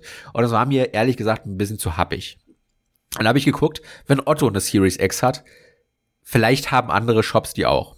Dann habe ich ein bisschen rumgeguckt, ich habe ein bisschen rumgeguckt und ich bin auf ein Angebot gestoßen, wo ich 530 oder 40 bezahlt habe. Also tatsächlich auch ein bisschen über dem normalen Verkaufspreis aber ich bin endlich an eine Next-Gen-Konsole rangekommen. Anderthalb Jahre hat's gedauert, dass ich endlich auch in die Next-Gen einsteigen konnte. Und äh, die habe ich jetzt seit ziemlich genau einer Woche, wo wir aufnehmen. Die kam letzte Woche Samstag an. Wir nehmen jetzt am Freitag auf, also ja, knapp sechs Tage habe ich sie, fast sieben. Und äh, ich habe sie natürlich auch entsprechend äh, ein wenig ausprobiert, wobei jetzt die neuen Spiele auf die ich mich wirklich freue, äh, äh, noch nicht spielen konnte, weil da kommt die große erste Next-Gen-Ladung an Spielen erst äh, morgen. Also nach der Podcast-Aufnahme, da werde ich dann nächste Folge im Outro ein bisschen drüber berichten, was ich da so alles ausprobiert und gezockt habe. Das klingt gut, aber ja, Next Gen ist auf jeden Fall damit komplett im Podcast angekommen und du äh, hast sehr positiv schon von den ersten Erfahrungen berichtet, eben dass die Konsole tatsächlich so wie ich es ja auch empfunden habe, nicht nur dadurch eben brilliert, dass da sehr viel stärkere Hardware für neue Spiele drin verbaut ist, sondern eben, dass auch die ganzen alten Spiele, der ganze oder ein Großteil der Bibliothek davon profitiert. Alles läuft natürlich nicht da drauf, aber doch so viel, dass man schon stundenlang ausprobieren kann, was ist an alten Titeln besser, schöner, hübscher geworden, äh, was läuft flüssiger, was macht vielleicht sogar deswegen auch mehr Spaß darauf zu spielen. Also das ist tatsächlich ein cooles Feature von der Konsolengeneration, dass alle vier Xboxen zumindest in Teilen darauf, was Spiele angeht, in großen Teilen dann eben verfügbar ist. Ja, die, die Abwärtskompatibilitätsliste ist schon ein bisschen dubios teilweise. Also da sind dann auch so komische Disney-Spiele drin zu Filmen, die man vielleicht gar nicht mehr kennt oder auch gar nicht kennen mehr möchte. Aber da sind halt auch echt ein paar Klassiker drinne. Ähm, ich habe jetzt das Azuras Wrath nochmal darauf gespielt und das hatte, oh ja das hatte damals das Problem auf der 360 und der PS3, dass das ähm, Texturnachlader hatte, also dass du oft dann, äh, wenn du, wenn du einen Kameraschnitt hattest, Asura oder die Umgebung in einer schlechteren Auflösung erst gesehen hast, bis dann die, die richtige Textur nachgeladen ist. Und das hatte, ähm, oh, wie heißt denn das? Wenn, wenn, wenn du so ein. Tearing, oder? Tearing, genau, das ist das Wort. Du mhm. hattest extremes Tearing.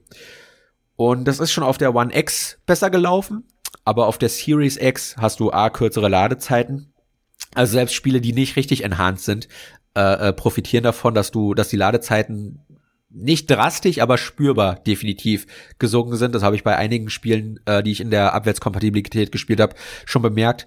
Aber auch, dass äh, Virtual Sync äh, äh, äh dadurch natürlich erbracht wird, A, dass es auf der besseren Hardware natürlich flüssiger läuft, aber auch, dass das von der von der äh, Abwärtskompatibilitätslösung äh, praktisch auf das Spiel gezwungen wird. Und das sieht jetzt aus wie ein komplett neues Spiel. Also die Auflösung, da hat sich, glaube ich, nichts getan, weil es hat, es leidet immer noch unter Kantenflimmern. Ich glaube, das ist immer noch 720p oder 1080p, eins von beiden. Ich rechne eher mit ersterem. Äh, aber alles andere, dadurch, dass die Texturen nicht mehr konstant nachgeladen werden müssen, Du hast diese, diese Ruckler nicht mehr drin, wenn das Spiel schneidet und du hast halt das Tearing nicht mehr. Es fühlt sich wirklich an wie ein Remaster.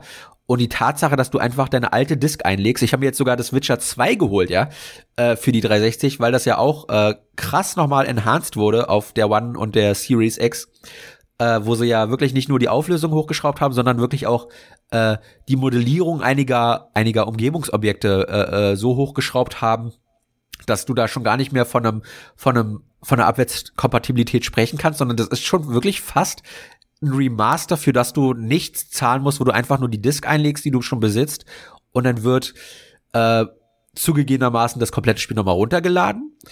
Aber du hast dann, ohne es neu als Remaster kaufen zu müssen, praktisch ein Remaster äh, äh, auf der besseren Konsole mit allen Vorteilen, die es bringt. Kürzere Ladezeiten, stabilere Framerate, äh, manchmal sogar geboostete Framerate. Da habe ich mir auch ein Spiel gekauft, ähm, bestellt gehabt. Was war denn das?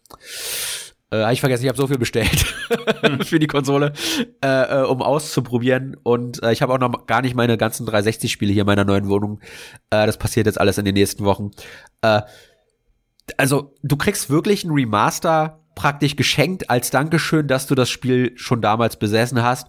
Oder, das passiert ja auch oft, dass es gerade im Sale ist. Äh, äh ich habe mir jetzt Timesplitters 1 und 2 und die Halo, äh Quatsch, Timesplitters 2 und 3 und die, die Halo Master Chief Collection geholt, weil sie aktuell für, ich glaube, zusammen 25 Euro oder so im Sale sind äh, äh, auf dem Xbox Live Marktplatz. Und das sind 10 Spiele ungefähr für 25 Euro und die sind alle in irgendeiner Art und Weise äh, äh, profitieren sie mit, mit Performance Boosts auf der Series X. Und das muss man Microsoft einfach ganz, ganz groß anschreiben.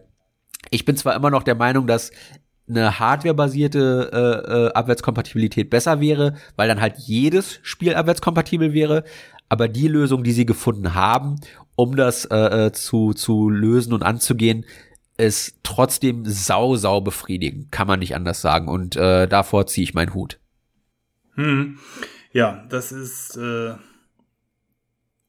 ja, die haben einfach da viel Liebe reingesteckt und das ja schon seit Jahren. Ne? Dass es einfach dementsprechend immer alles auf einem aktuellen Stand gehalten wird. Und ähm, ja, diese kuriosen Disney-Spiele und was du eben erzählt hast, hängt ja damit zusammen, ähm, dass eben Microsoft versucht, das sind ja irgendwie dieses Ninja-Team, so heißen die, die da die Kompatibilität herstellen, versuchen bestimmte Titel zum Laufen zu bringen und als Abfall, in Anführungsstrichen, laufen andere Spiele dann mit. Und das ist eben dann so, wenn die gleiche Engine da benutzt wurde oder eben andere Dinge gleich sind. Und dadurch kommen dann auch schon mal Spiele mit in die Liste rein, wo man sagt, okay, man hätte jetzt nicht das Spiel zu Toy Story vielleicht wirklich da kompatibel machen müssen und dafür äh, einfach nur als Beispiel gesagt, ein GTA nicht, sondern die Entscheidung war eher andersrum. Man hat versucht, ein GTA kompatibel zu machen und dann ist eben Disney damit abgefallen. Aber so ist es. Ja. Äh, und die Liste muss man halt vorher gucken, was läuft und was nicht läuft. Äh, guter Indiz ist eigentlich, viele Titel kann man ja auch immer noch über den Marktplatz kaufen, äh, über den Online-Marktplatz. Wenn man da sieht, da gibt es einen Titel und man hat den eben in seiner äh, Bibliothek zu Hause physisch stehen oder möchte den physisch kaufen, dann sollte der eigentlich auch laufen. Ja, ja. Genau. Ja, genau. Ja, äh, so viel zur, zur neuen Konsole bei dir. ja, ich bin sehr angetan. Äh, ich find's toll, dass sie auch endlich einen Screenshot-Button implementiert haben. Davon habe ich auch schon einiges an Gebrauch gemacht. Ich habe dir auch gestern äh, eines der äh, neuen Spiele, die ich habe, die tatsächlich schon angekommen sind, das ist das GTA 5.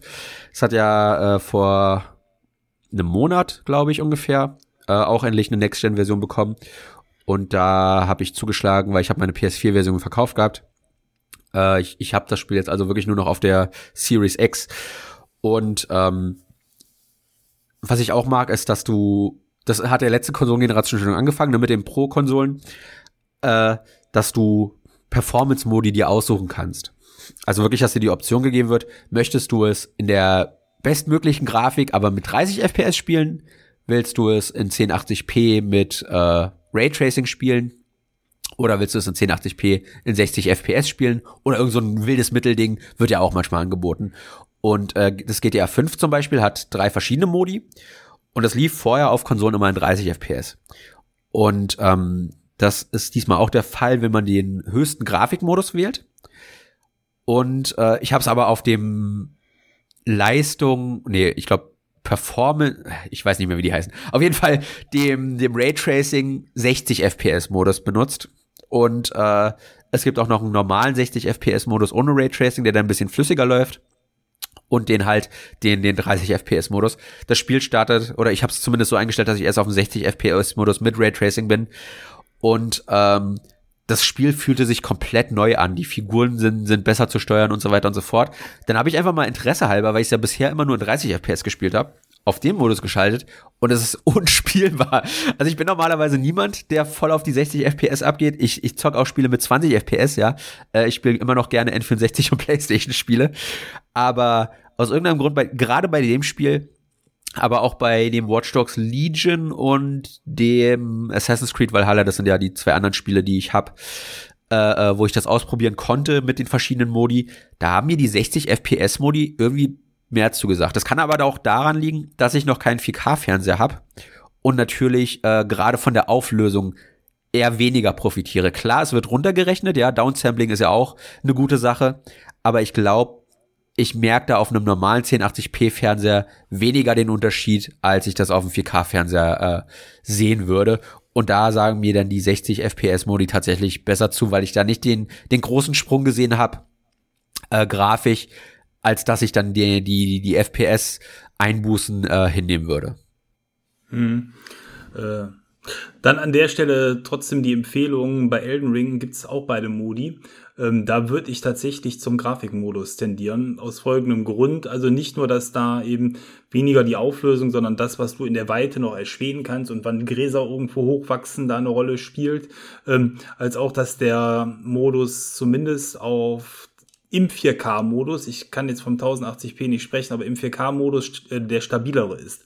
Du bist näher konstant an den 30 FPS dran, als du an den 40 bis 50 dran bist, die der 60 ja. äh, 60er-Modus äh, liefert. Und ähm, das war neben der hübscheren Grafik für mich eben der ausschlaggebende Punkt. Ich mag es, wenn es stabil läuft, weil ich habe auch keinen Fernseher, der diese variable äh, Refresh Rate hat was dann ja, wenn man so will, die Königsdisziplin eigentlich ist für so schwankende Geschichten, aber das kann ich auch nicht. Und ich kann mir vorstellen, ähm, dass du das da, wenn du dementsprechend in 1080p sogar spielst, vielleicht sogar eine richtig knallharte 30 bekommst, wenn du das dann dementsprechend spielst. Ja, das Ding also ist ja. Das wäre die Empfehlung. Mhm. Das Ding ist ja, dass sie immer noch in 4K berechnet werden, aber sie werden halt runtergerechnet auf 1080p, weshalb ja das Downsampling ah, okay. äh, dann auch ein 1080p-Bild deutlich schärfer nochmal darstellt, als es ein ja. natives 1080p-Bild darstellen würde. Aber äh, ja, ich bin mal gespannt. Also ich werde mich da auch durchprobieren auf jeden Fall. Aber äh, ja, da berichten wir dann in Elden Ring Folge 2 dazu. Genau. Ja, schöne Grafik ist aber auch mein Thema. Ich hatte äh, letzte Woche Geburtstag, bin sehr überrascht worden von dir mit einem coolen Spiel. Du hast mir das neue Star Wars geschenkt, äh, das wo äh, quasi alle Teile der Serie, alle Kinofilmteile drin verwurstet werden. Und ähm, ja, äh, dank Elden Ring habe ich noch nicht unglaublich viel reinschauen können, aber man hat die verschiedenen Episoden und ähm, ich bin genauso wie du mit Episode 1 gestartet und es ist einfach, jetzt habe ich auch schon länger kein Lego-Spiel mehr gespielt, aber es ist das schönste Lego-Spiel von der Optik her tatsächlich, was ich ähm, bisher gesehen habe. Man kann sogar die Gussgrate auf den Haaren ja, erkennen. Das ist mir auch aufgefallen. Also es ist so cool, was die Details angeht. Und neben den Figuren, die einfach aussehen wie echtes Plastik, äh, sind aber die sonstigen Umgebungen auch sehr, sehr schön. Also man hat tolle Lichtstimmungen. Ich bild mir ein Raytracing-Effekte oder ansonsten hat man einfach nur echt abgefahrene Spiegelungen in Pfützen und auf äh, blattpolierten Kacheln, so dass sich Lichtschwerter, aber auch die Umgebung ja. darin ziemlich cool spiegeln. Also selbst wenn es kein echtes Raytracing ist, sieht es gut aus. Und ähm, ja, das Spiel ist was die Musik angeht, was die Stimmung angeht, den Humor angeht, zumindest jetzt in der ersten Episode äh, auch eine mega Empfehlung. Es ist ein tolles Spiel. Also das, äh, da werden wir sicherlich auch noch mal im Detail dann zusprechen, weil wir es dann ja beide spielen. Du hast es ja auch. Ähm, aber es ist äh, ja, so für, für alle Fans, glaube ich, von, von Lego und von Star Wars im Besonderen äh, ein grandioses Spiel. Und es hat mir auch wieder richtig Bock gemacht, äh, die Filme jetzt nochmal zu gucken. Das muss ich auch sagen. Geht so alles Hand in Hand. Ja. Äh, ich spiele es auch. Ich spiele es allerdings auf dem PC. Das habe ich gekauft, da hatte ich noch keine Series X. Ich hätte es wahrscheinlich dann auch eher darauf gekauft. Aber äh, ich, ich glaube nicht, dass es Raytracing ist, weil ich auf dem PC keine Option für Raytracing habe und ich habe ja eine Raytracing-Grafikkarte. Ah ja, okay. Ähm, ich denke, das sind einfach nur wahnsinnig geile Reflexionen. Äh, ich muss allerdings berichtigen, ich habe ja letztes Mal in der, im letzten Outro drüber geschwärmt, dass ich mich darauf freue. Mit der Ankündigung, dass alles aus Lego besteht, das stimmt allerdings nicht. Vieles besteht aus Lego, aber die grobe Umgebungsgrafik, also sprich Böden, äh, Gebäude, diese nach wie vor äh, normal modelliert worden, aber die gehen diesmal besser Hand in Hand mit den Lego-Modellen, die im Museum sind. Äh, ich habe auch das Lego Star Wars Complete Saga auf der Series X mal installiert, weil das auch abwärtskompatibel ist. Und das ist schon zugegeben, das ist das erste Lego-Spiel, was damals rauskam, aber es ist schon Tag und Nacht der Unterschied zwischen der Umgebungsgrafik wie das mit den Lego-Elementen Hand in Hand geht, äh, zu dem neuen Lego Star Wars Skywalker Saga und äh, ja, also ich bin da auch hin und weg, auch wenn es definitiv jetzt schon ein paar kleinere Mängel hat, die ich dann äh, im Podcast ausführlich äh, ausbreiten und darlegen werde. Aber im Großen und Ganzen, ich habe äh, gestern oder vorgestern, ich glaube, es war vorgestern, Episode 1 beendet und ähm, bis halt auf die kleineren Mängel, die ich habe, bin ich aber auch schwer, schwer angetan von dem Spiel und ich freue mich schon, die restlichen acht Episoden dann auch durchzuspielen. Ja, ja, genau. Das werden wir noch mal irgendwann Stück für Stück auseinandernehmen. ja, Lego-Teil für Lego-Teil. Genau. Da sind viele drin. Ja, ähm, das war es dann eigentlich von meiner Seite aus auch für heute. Viel mehr habe ich nicht zu berichten. Ja. Ich bin ja. auch einfach nur froh, jetzt in der Next Gen angekommen zu sein. Und ja, ich hoffe, dass sich irgendwann demnächst auch noch mal die Möglichkeit einer PlayStation 5 für mich ergibt. Ja, doch, da bin ich zuversichtlich, wenn man sich da auf die Lauer legt. Ähm, also auch da weiß ich von Bekannten, die da sehr lange sehr scharf drauf waren, die das, da muss man Arbeit, äh, sag ich mal, reinstecken. Man muss äh, sehr gut auf der Lauer liegen, aber das liegst du jetzt ja, aber dann ist das machbar. Ähm, also ich hatte ja relativ frühzeitig da schon Glück gehabt ähm, und ähm, eben andere Bekannte ebenfalls äh, Stück für Stück. Ja, ich drücke dir die Daumen und ähm, das wird jetzt sicherlich bald knappen. Zumal ja die Verfügbarkeit auch irgendwann mal allein deswegen größer jetzt wird, weil doch schon ein Teil der Kundschaft ja ein Gerät haben, die kaufen schon mal keine mehr. Ich glaube, der Scalper-Hype ist vielleicht jetzt auch schon mal wieder ein bisschen abgeklungen, kann man nur hoffen. Ich weiß gar nicht, hast du da mal geguckt? Liegen die immer noch bei 1000 Euro? Ähm, nicht mehr bei 1000 Euro, aber immer noch bei 700 bis 800 Euro, was ja 200 bis 300 über dem normalen Verkaufspreis sind. Und Wo die bin ich nicht gewillt zu zahlen. Nee, würde ich auch nicht. Und äh, ist natürlich dann für den Verkäufer nach wie vor so, dass man leider sagen muss, das lohnt sich. Ne? Das ist natürlich, äh, ja, dummerweise dann immer noch sehr lukrativ. Ne? Ja. Äh, aber gut, ähm, die Geschäfte sind da mittlerweile aber auch so ein bisschen rigoroser. Es werden ja Bundles geschürt. Das hast du jetzt ja bei der Xbox selber ähm, erlebt, was ich insofern zwar doof finde, weil man quasi gezwungen wird, mehr zu kaufen, als man will.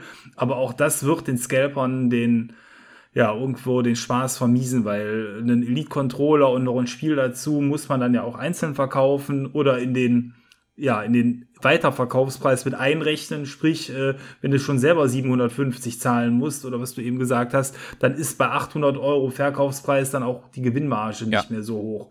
Und den ganzen anderen Kram wieder einzeln zu verkloppen, macht wieder extra Arbeit, ist die Frage, ob sich das rentiert. Und zumindest ist das äh, Bundle ja sinnvoll. Also der Elite Controller ist cool. Äh, gut, Halo muss man jetzt vielleicht nicht zwingend haben, aber äh, ja, aber gut, ist äh, zumindest dann da mal ein sinnvolles Bundle. Und bei der PlayStation habe ich teilweise auch Bundles gesehen mit zwei Controllern oder noch einem Spiel. Ja. Das ist. Ratchet äh, und Clank ja, wird aktuell gerne gebundelt. Ja, dann hat man da zumindest noch ein bisschen was Cooles für den Aufpreis äh, dazu. Wobei, äh, ja, ich glaube, ich weiß gar nicht, die Zeiten, wo man sich direkt zum Start noch einen zweiten Controller zur Konsole mit dazu holt, die sind auch vorbei, ne? Ja, ich meine, wie viele, also jetzt mit Ausnahme von dem Lego Star Wars, was wir gerade erwähnt haben, weil das ja. nur lokalen Koop hat, interessanterweise. Wie viele Spiele haben das tatsächlich noch, wo das sich lohnt und anbietet, das lokal zu spielen? Ich glaube, da ist gerade die Switch dann doch mit so die eine große Ausnahme, weil halt sowas wie Mario Kart, Mario Party, die machen noch einen Ticken mehr Spaß, wenn du äh, zusammen im Raum sitzt. Aber die funktionieren natürlich auch online gut. Und heutzutage, das erlebst du ja selbst äh, mit Sea of Thieves und Elden Ring. Äh, dadurch, dass du halt online gebunden deutlich schneller und natürlich auch einfacher mit anderen Leuten spielen kannst. Äh, es ist ja auch immer so eine Sache, ne? Find erstmal einen anderen Spieler, der dann Zeit hat, genau wenn du Zeit hast und Lust hast. Und dann müsst du auch noch zwei Controller haben. Ich glaube, in der Richtung äh, äh, geht das schon dann immer weiter weg, was ich aber auch, glaube ich, gar nicht so tragisch finde. Also es ist, glaube ich, einer der ganz, ganz wenigen Trends, wo, dem, dem ich nicht so wirklich hinterher trauere, wobei das, glaube ich, für Kinder gerade äh, dann doch schon ein bisschen schade ist. Aber wie gesagt, da gibt's ja zum Glück immer noch die Nintendo-Alternative.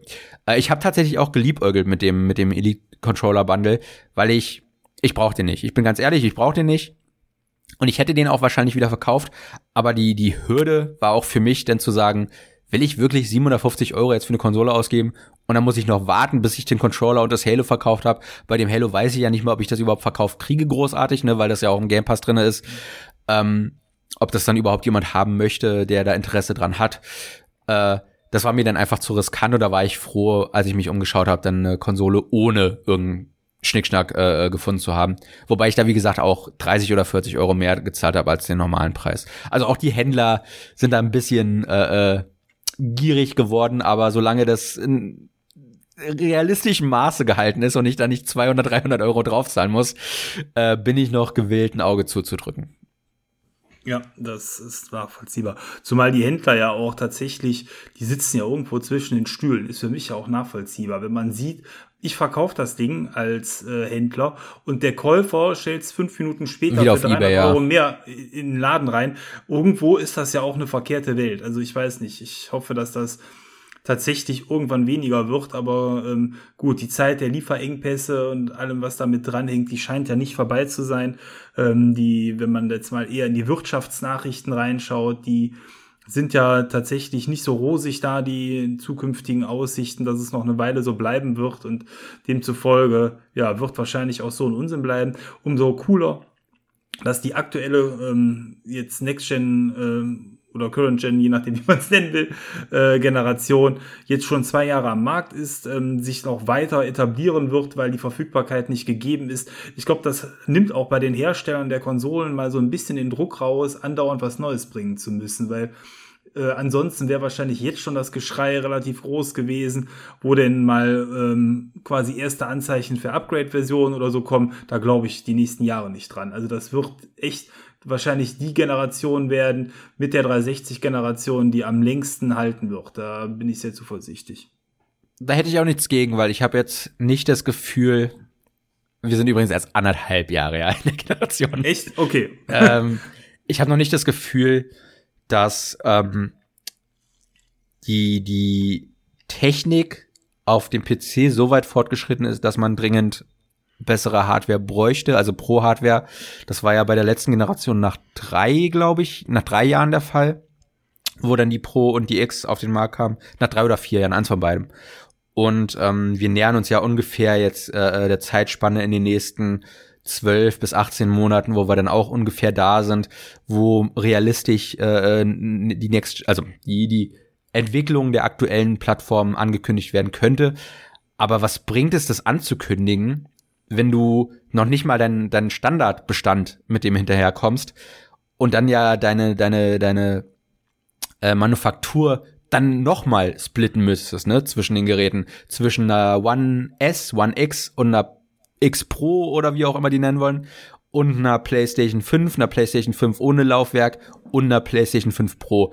Also das wären so viele Geräte, auf die sich dann die ganzen Chips verteilen müssten, dann wird, glaube ich, wäre, glaube ich, niemand zufrieden, wenn sie das machen würden. Nee. Und ich hoffe, die gucken erstmal alle, auch Nintendo, die haben ja auch aktuell Probleme, äh, ihre Switch nachzuliefern, äh, dass sie erstmal den Bestand so weit kriegen, dass der Grundbedarf gedeckt ist, dass alle wirklich, die, die diese Konsolen haben möchten, auch eine haben. Und äh, wo sie dann an einen Punkt kommen, wo sie sagen können, ne, dann, dann und wahrscheinlich kommen ja dann auch noch Slim-Konsolen, ne? Also das dürfen wir auch nicht vergessen. Äh, genau. Wo wir an einem Punkt kommen, wo wir so sagen können, okay, die Chips haben wir jetzt da en masse oder zumindest so oft genug produziert, dass wir jetzt gucken können, äh, dass wir das, das Grundmodell im Preis renken und dann die, die, die, die erweiterten äh, äh, Konsolen langsam mal in Angriff nehmen. Und das darf von mir aus gerne noch zwei, drei Jahre äh, äh, beanspruchen. Da habe ich jetzt nicht den, den Druck, wo ich jetzt erst anderthalb Jahre nach, nach Start dieser Konsolengeneration äh, in den Besitz einer von beiden Konsolen gekommen bin, äh, da nächstes Jahr schon die Ankündigung haben zu haben, dass da die, die Pro und, und Doppel X bis Triple X Modelle auf den Markt kommen. Das brauche ich echt nicht jetzt schon. Nee, zumal ja auch, man muss ja auch die Softwareseite betrachten, die echten Next-Gen-Titel sind ja auch noch sehr handverlesen. Ne? Das ist also sowohl auf der Series-Konsole, äh, ähm, ich überlege gerade, es ist Guardians of the Galaxy, was ganz besonders eben davon profitiert. Ähm, ja, vielleicht das neue Forza, aber das sind auch alles Cross-Gen-Titel noch. Das Halo sowieso. Ich meine, das, klar, ja. das läuft da besser drauf, aber es ist eben nicht so, dass man sagt, wow, das sieht jetzt nach Next-Gen aus. Da hat Sony tatsächlich mit den ein, zwei Titeln besser vorgelegt. Da gibt Spider-Man, Ratchet Clank und das äh, nicht Dark Souls, sondern das andere. Demon's Souls. Äh, Demon's aber das Spider-Man ist übrigens auch Cross-Gen. Ne? Ich habe es auf der PS4 damals gespielt. Äh, das stimmt, ja. Wobei das ja zum okay, aber ähm, das sieht mit Raytracing und Co. zumindest dann auch, da haben sie ein bisschen investiert, um es dann schöner ja. zu machen, aber ich, da hast du natürlich wieder recht, äh, es ist kein echter Next-Gen-Titel. Und insofern, was ich sagen will, das kommt alles erst noch, die neue Unreal Engine 5, die Titel, die da kommen, die werden uns wegblasen, was man bisher sieht. Es gibt auf YouTube ja schon diverse Videos von ähm, ja, Spieleherstellern, die momentan so ein bisschen mal ihre Schatulle öffnen und zeigen, was da an Grafik äh, kommen wird in den kommenden Titeln. Und das sieht so atemberaubend aus. Und das wird alles auf der aktuellen Konsolen Next-Gen-Generation dann laufen. Und das, äh, ja, das kommt erst alles und das wird einfach noch herrlich werden. Ja, ja dann noch ein, ein letzter Nachtrag zu Series X. Ich habe mir natürlich die Matrix-Demo schon geladen Ich habe es aber noch nicht gestartet. Da wollte ich mir Zeit für nehmen und unter der Woche habe ich abends vielleicht zwei, drei Stunden Zeit. Theoretisch könnte ich das da machen, aber ich muss ja auch noch Abendessen kochen, ne, mich fertig machen. Deswegen hebe ich mir das für dieses Wochenende auf. Also da werde ich dann äh, möglicherweise auch nochmal nächste Folge über meine mhm. Erfahrung zu berichten das macht das. Also das ist wirklich eine tolle Demo. Es ist natürlich, es ist kein Spiel, also da nicht enttäuscht ja. sein, aber es ist eine Grafikdemo und wenn du, das solltest du machen, bis zu den Schrauben der Lampen, die an den Straßenwänden irgendwie festgeschraubt sind, hineinzoomen kannst äh, und selbst diese Schrauben geil aussehen, dann weißt du, äh, da ist die Next Gen eingeläutet ja. mit dieser Engine. Äh, einfach äh, irre, was die da mit dieser Demo auf die Beine gestellt haben. Wobei ich den Film immer noch nicht gesehen habe. Der müsste doch hoffentlich auch bald mal kommen. Den neuen meinst du, ja, den habe ich auch ja, noch nicht genau. gesehen. Ich hatte zumindest gesehen, äh, letzter Exkurs, äh, dass der neue Batman jetzt demnächst, irgendwie nächste Woche Dienstag dann auch erhältlich ist. Das ist relativ zügig, da freue ich mich drauf. Dann kann man, ich gehe nicht ins Kino, dann kann ich mir den da mal angucken, aber äh, irgendwie von der Matrix, obwohl das ja schon. Der müsste auch schon verfügbar war, sein, denke ich. eigentlich auch mal bald kommen, ne? Ja. Der soll ja leider nicht ganz so doll sein, wie ich gehört habe, aber das würde ich mir gerne selber angucken und ich gehe da erstmal offen dran. Ja, ich auch. Ja. Äh, ich bin ja vor allem großer Fan von Matrix 1 und 3, also von daher. Äh, ich habe jetzt nicht die größten Erwartungen dran, aber ich würde mich freuen, wenn er zumindest unterhaltsame Matrix-Action bietet. Ja. Und ja. Das wäre was. Na gut, so, das war jetzt ein, ein langer Podcast zu einem harten Thema, nämlich harte Spiele und Boss-Encounter. Ähm, ich hoffe, ihr hattet Spaß damit und ähm, ja, dann wünsche ich euch jetzt erst einmal weiterhin entweder gute Fahrt, einen guten Abend oder einen schönen Tag, je nachdem, wann und wo ihr gerade diesen Podcast gehört habt. Ähm, und ja, sage bis bald. Ciao, euer Thomas. Ja, auch von mir. Macht es gut. Bis zum nächsten Mal. Euer Maurice.